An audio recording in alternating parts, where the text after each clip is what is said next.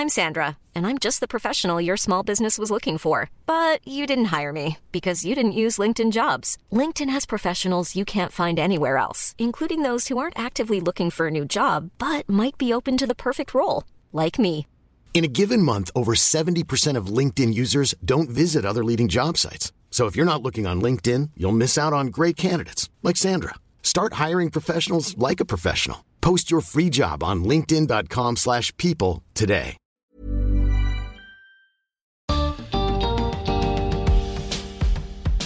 ¿Cómo vamos construyendo nuestras identidades a lo largo de la vida? ¿Reconocer nuestra identidad nos libera o nos encierra? Bienvenidos al podcast de TED en español. Soy Jerry Garbulski. El escritor y crítico de arte Daniel Molina nos muestra cómo la sociedad y la cultura están cambiando con una rapidez que antes no era imaginable. Ideas que hace 20 años eran marginales hoy son comunes. En su charla, Daniel nos cuenta cómo esta nueva realidad influye en la construcción de nuestras identidades.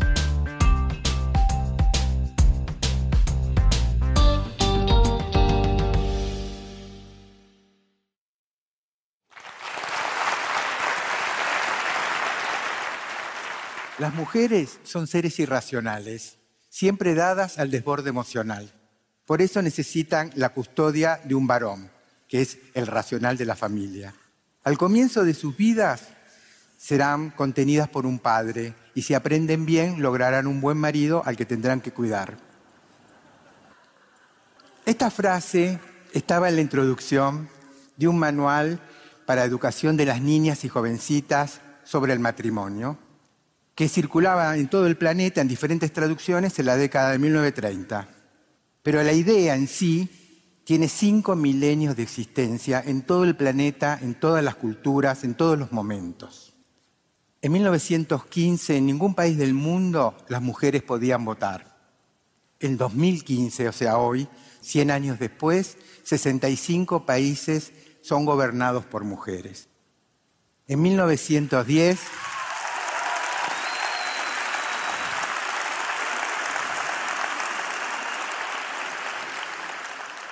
En 1910, Marie Curie ganó el premio Nobel. Es la única mujer que ganó dos veces el premio Nobel.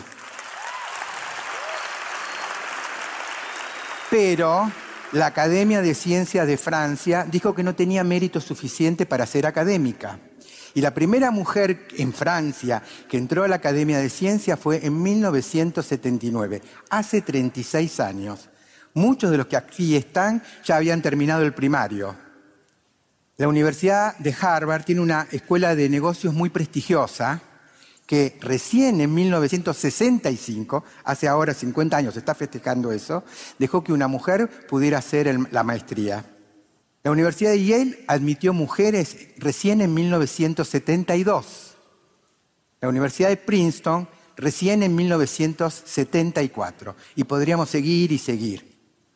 Esto era, esta idea de que la mujer solo sirve para criar hijos y ayudar al marido, que es un ser irracional, que es histérica, eh, era una verdad de hecho hace un siglo. La creían las mismas mujeres. Había 1.800 millones de personas en el mundo en ese momento y casi todas, sacando 5.000 quizás, creían esta idea. Era una verdad de hecho. ¿Por qué el mundo cambió tanto en un siglo? Es más, en los últimos 50 años es cuando cambió. Porque estamos viviendo la más asombrosa transformación en la historia de la cultura humana. Estamos cambiando un paradigma conceptual a otro paradigma conceptual. Es una revolución que todas las revoluciones políticas que hemos vivido, las económicas, etcétera, son nada al lado de esta. Estamos dejando de lado la idea de que la verdad es verdadera, a la idea de que la verdad es mentira. No existen los hechos, solo existen interpretaciones. Los seres humanos no tenemos una relación directa con el mundo, nos relacionamos con el mundo a través del lenguaje. Es decir, no vemos el mundo, vemos nuestra idea del mundo. Hace 2500 años Píndaro ya decía esto en un poema. Ahora los neurobiólogos y los psicólogos cognitivos están estudiando esto podemos ver el mundo que nuestra mente nos permite ver, no cualquier mundo, no el mundo objetivo. Hay una enorme discusión en este momento acerca de si el mundo que existe ahí afuera alguna vez lo podremos comprender. Cuando uno dice que no existen los hechos, que solo existen las interpretaciones, mucha gente cree que la interpretación es una especie de delirio personal, que la interpretación es algo subjetivo. Las interpretaciones son fuertes argumentaciones sociales, son la base de las ideas. No tenemos ninguna idea humana que no haya surgido de un marco interpretativo. ¿Qué es un marco interpretativo? ¿Qué día es hoy? 24 de septiembre. ¿Alguno de aquí lo duda? ¿Qué día es para vos? Bueno, convengamos que es el 24 de septiembre, porque todos los que estamos acá estamos de acuerdo con el calendario gregoriano. Pero si estuviéramos en el calendario chino, en el hebreo, el judío, o cualquiera de los calendarios 500 o más que existen, el 24 de septiembre no tendría ningún sentido. Cada cosa que decimos, cada cosa que pensamos, cada hito que, que ponemos es parte de una construcción social muy ardua que hemos automatizado y naturalizado. Los gatos viven sin calendario. Mi perro, Shap, al que adoro y que en este momento está solito en casa, ¿no? Haciendo alguna maldad, eh, no conoce la hora, no sabe a qué hora voy a volver yo, no mira el reloj. Si los seres humanos no tuviéramos estos marcos conceptuales, tendríamos una relación con el mundo que sería quizás un poco más estímulo-respuesta, pero seguramente el mundo en el que viviríamos no tendría ningún sentido. Toda idea es hija de una época, no de una mente brillante. Nos han enseñado que Newton estaba sentado abajo de un árbol, miró caer una manzana, fue, escribió la ley de la gravedad. ¡Qué genio! Pero no es así como surgen las ideas. Las ideas surgen en la época. Si Darwin hubiera vivido en el siglo XIV y siendo el mismo genio que era, nunca hubiera podido desarrollar la teoría de la evolución.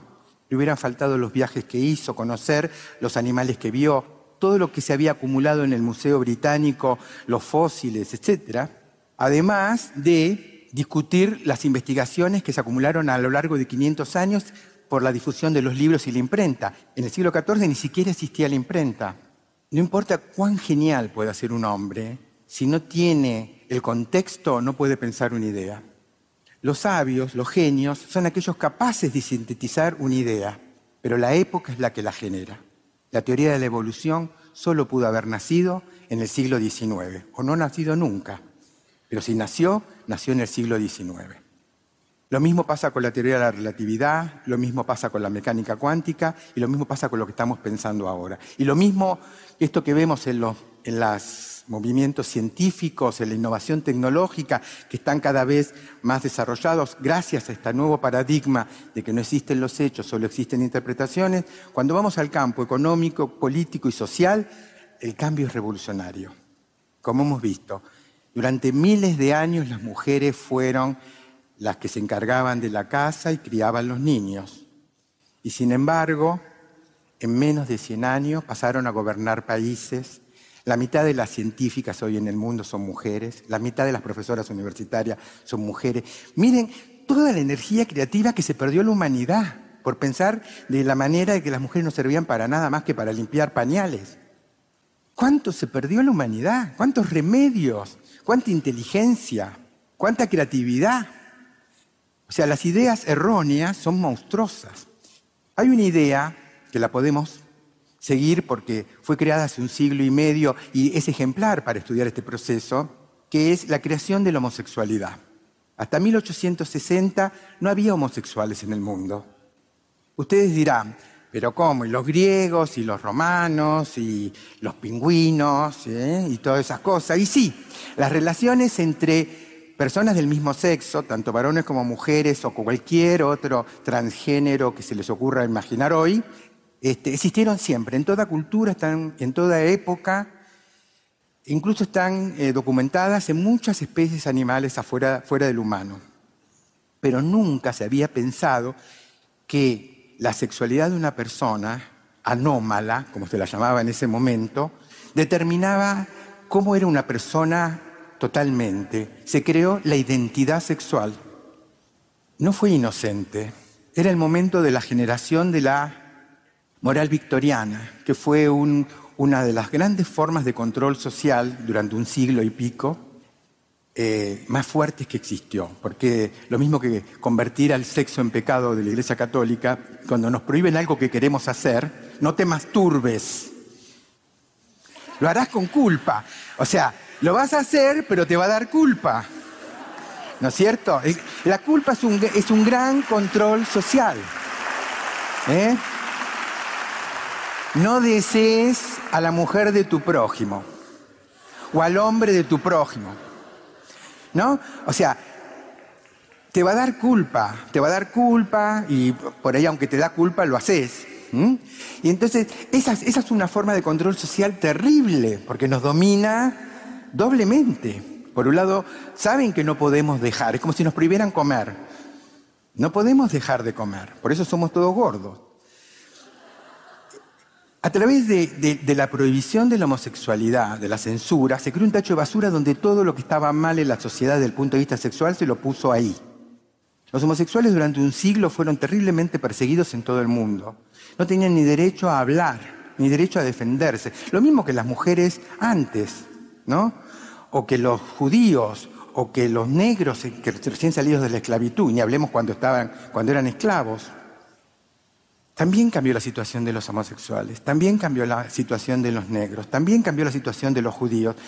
ninguna de estas situaciones hoy es ideal, pero todos vivimos mucho mejor, más libres y en un ambiente mucho más tolerante que hace un siglo, que hace 50 años, que hace 20 años. Hace 10 años atrás, los homosexuales en la Argentina no solo no teníamos derecho al matrimonio, sino que no teníamos derecho a, ni siquiera a donar sangre. Esto se acaba de levantar ahora. En muchas partes del mundo los homosexuales todavía son condenados a ser eh, fusilados, pero en muchas partes del mundo hoy son completamente legales. Esto fue posible por el cambio de paradigma y porque este cambio de paradigma permitió la lucha de gays, judíos, mujeres, negros, etcétera, etcétera, todos los oprimidos, asuman su identidad, se hagan respetar y luego hagan que los otros comprendan que son también seres humanos que tienen pleno derecho. Pero hay un drama de las luchas sociales y es que uno tiene que meterse en la cárcel que me discriminó. Para que me respeten como judío, tengo que ser solo judío. Para que me respeten como mujer, tengo que ser solo mujer. Para que me respeten como negro, solo negro y lo mismo solo gay. Y los gays, las mujeres, los judíos, los negros, los blancos, todos somos personas completas, complejas, contradictorias, que a lo mejor no tengo ganas de acostarme con un tipo, qué sé yo, ¿no? Pero sin embargo tengo que asumir eso. La identidad es una cárcel, quizás la más terrible de las cárceles.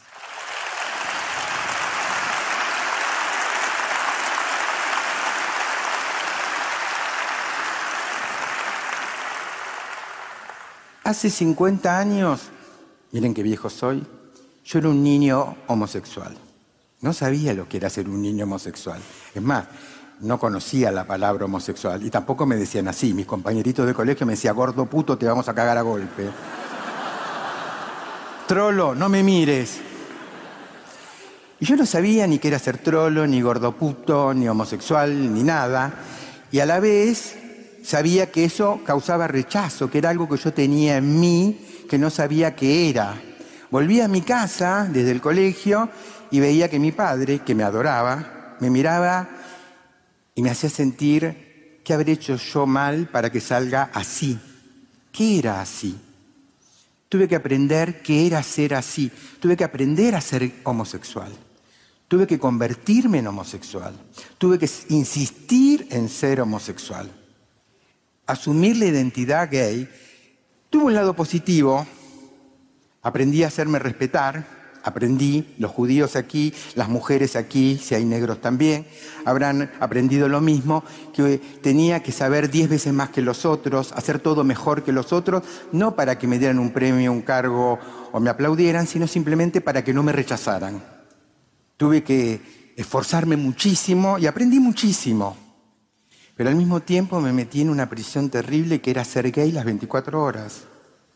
Dejé de ser una persona, y yo soy una persona, como cualquier otra persona del mundo, soy contradictoria, soy completa, soy compleja.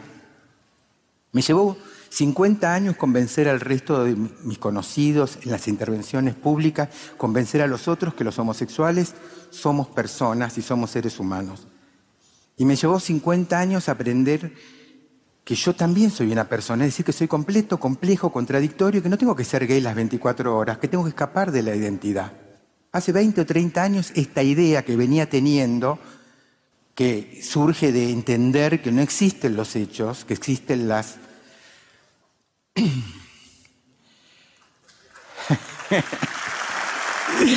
las interpretaciones, no existen los hechos, existen las contradicciones, iba a decir, porque realmente es eso, somos contradictorios. No existen los hechos, existen las contradicciones y las contradicciones también son interpretaciones. No existen los hechos, existen las interpretaciones. Eso quiere decir que a mí me metieron en una jaula, me metieron en, un lugar, yo tuve que asumir quedarme ahí para que defenderme y ahora quiero salir, dije. Y cuando lo encarné, porque cuando una idea se encarna es que nos moviliza, mientras la tenemos solo en la cabeza no nos sirve, la hice cuerpo, salí de la prisión y salí de mi cárcel. Fue tan maravilloso.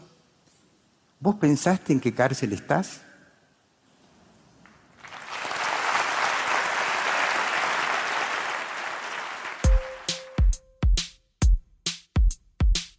Para más ideas de TED en español, visita tedenespanol.com.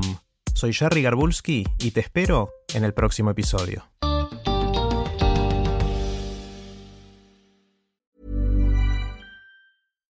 When we're on a budget, we still deserve nice things.